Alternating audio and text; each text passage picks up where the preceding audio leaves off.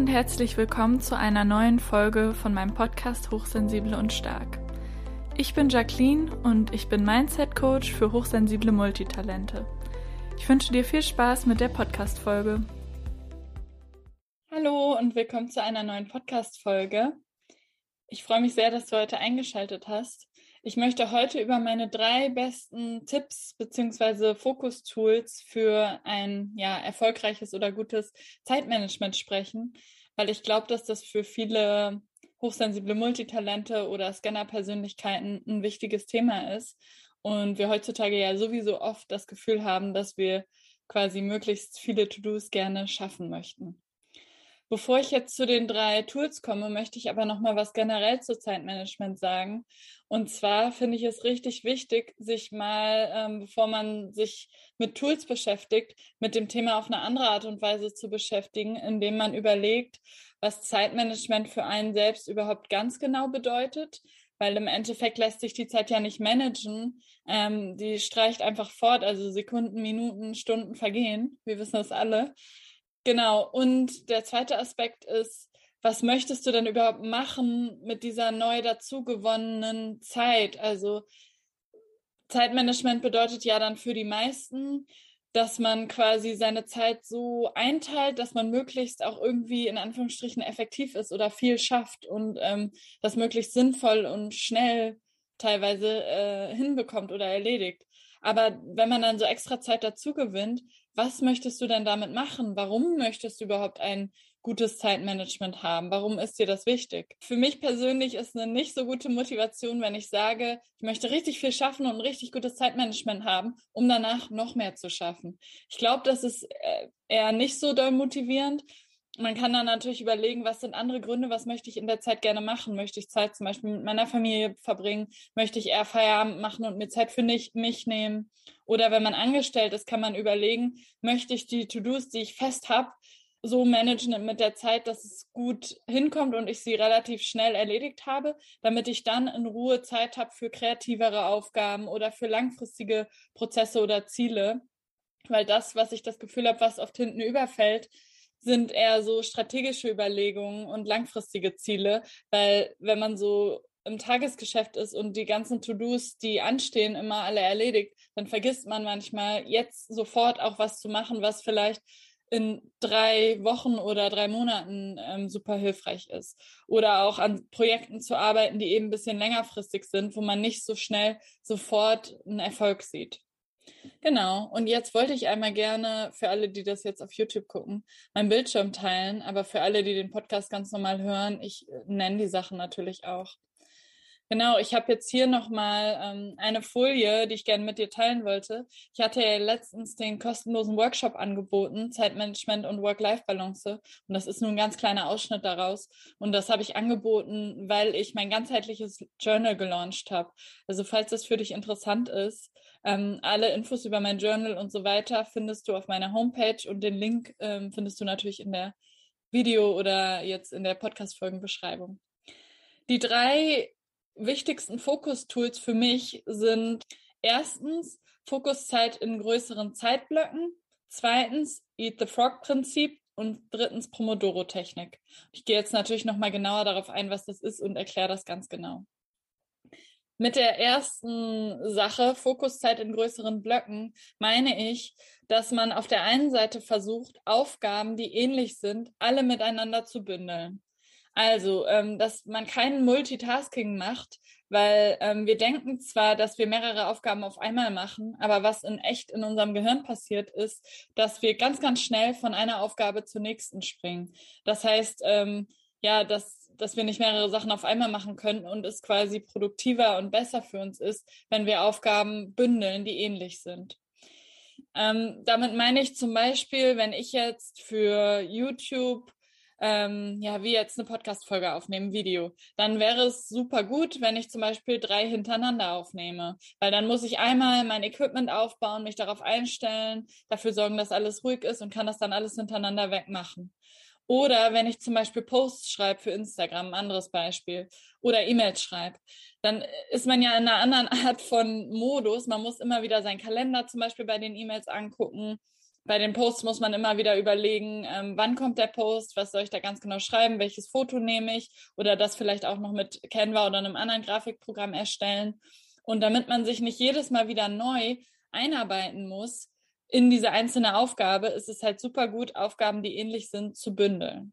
Das sind jetzt nur Beispiele. Es gibt ja in jedem Job oder jeder Arbeit, die man nachgeht, egal sogar ob Erwerbs- oder Care-Arbeit, Sachen, die ähnlich sind. Zum Beispiel, dass man an einem Tag dann vielleicht versucht, ganz viel Wäsche zu waschen und nicht irgendwie eine Maschine und, ne, sondern dass man, wenn man gerade dabei ist, dass man das einfach ähm, ein bisschen länger macht.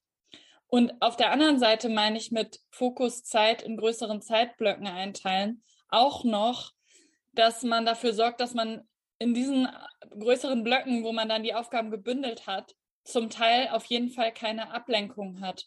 Weil es kann auch sein, dass ich zum Beispiel mir die Zeit einteile, mittwochs vormittags von neun bis elf möchte ich mir neue Produkte ausdenken, überlegen, kreativ arbeiten. Das ist jetzt nur ein Beispiel. Dann ist es super wichtig für mich, dass ich keine Ablenkungen habe und zum Beispiel mein Handy auf lautlos stelle, meine E-Mails schließe ähm, oder ja, einfach auf lautlos stelle, aber schließen ist schon das Beste ähm, dass ich dafür sorge, dass niemand jetzt auf einmal in mein Büro reinplatzt oder so.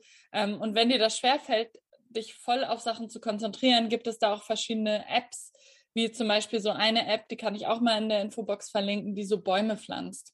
Ähm, also du stellst da zum Beispiel 20 Minuten ein und wenn du schaffst, 20 Minuten dann nicht aus dieser Applikation rauszugehen, dann ist ein neuer Baum gepflanzt. Und wenn du vorher abbrichst, dann halt eben nicht. Und so kannst du quasi Bäume sammeln und das kann dir dabei helfen, dich zu fokussieren und ähm, eben eine Fokuszeit zu verbringen ohne Ablenkung.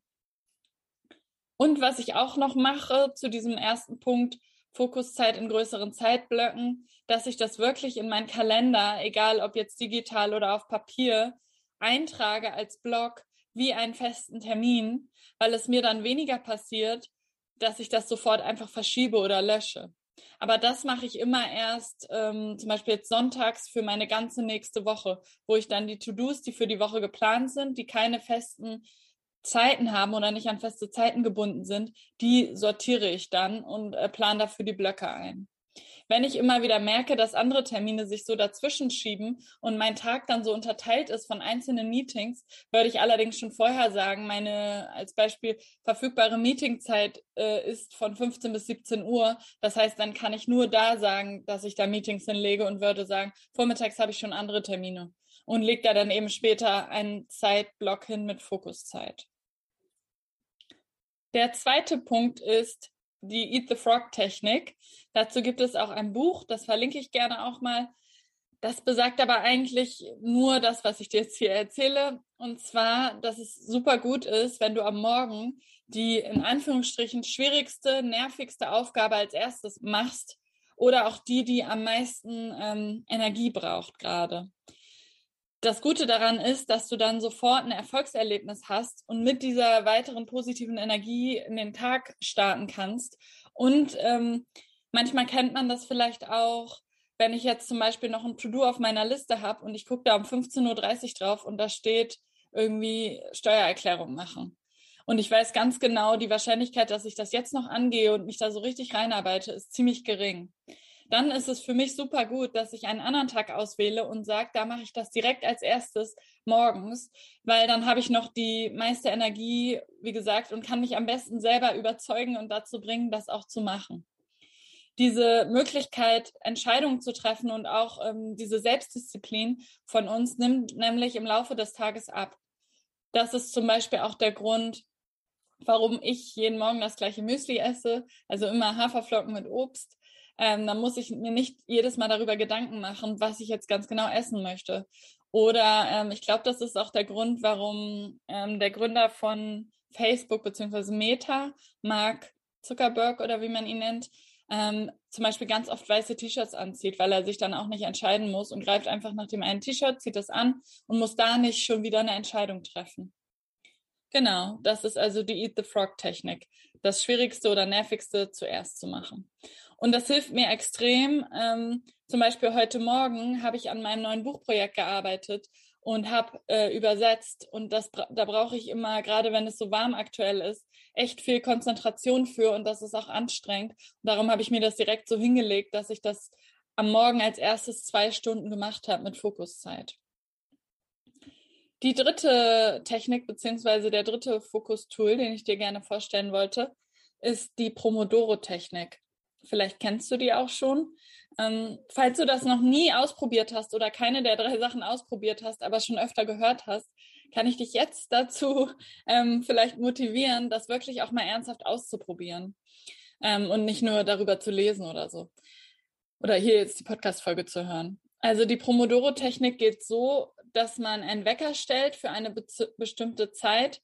Zum Beispiel im Original ist das, glaube ich, 25 Minuten fokussiert arbeiten fünf Minuten Pause machen, auch mit dem Wecker. Und dann, wenn man das viermal gemacht hat, also viermal diesen Intervall, das sind ja dann 30 Minuten, also zwei Stunden, dann macht man eine längere Pause, zum Beispiel von 20 Minuten.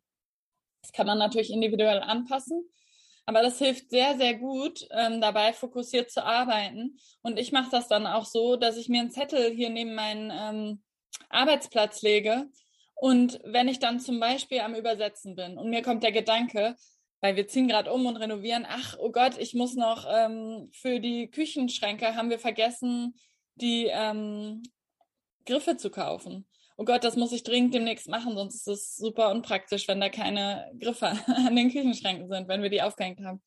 Dann schreibe ich das sofort, diesen Gedanken, auf meinen Zettel, der daneben liegt und kann dann sofort wieder zu der Aufgabe zurückkommen, auf die ich mich gerade fokussiere.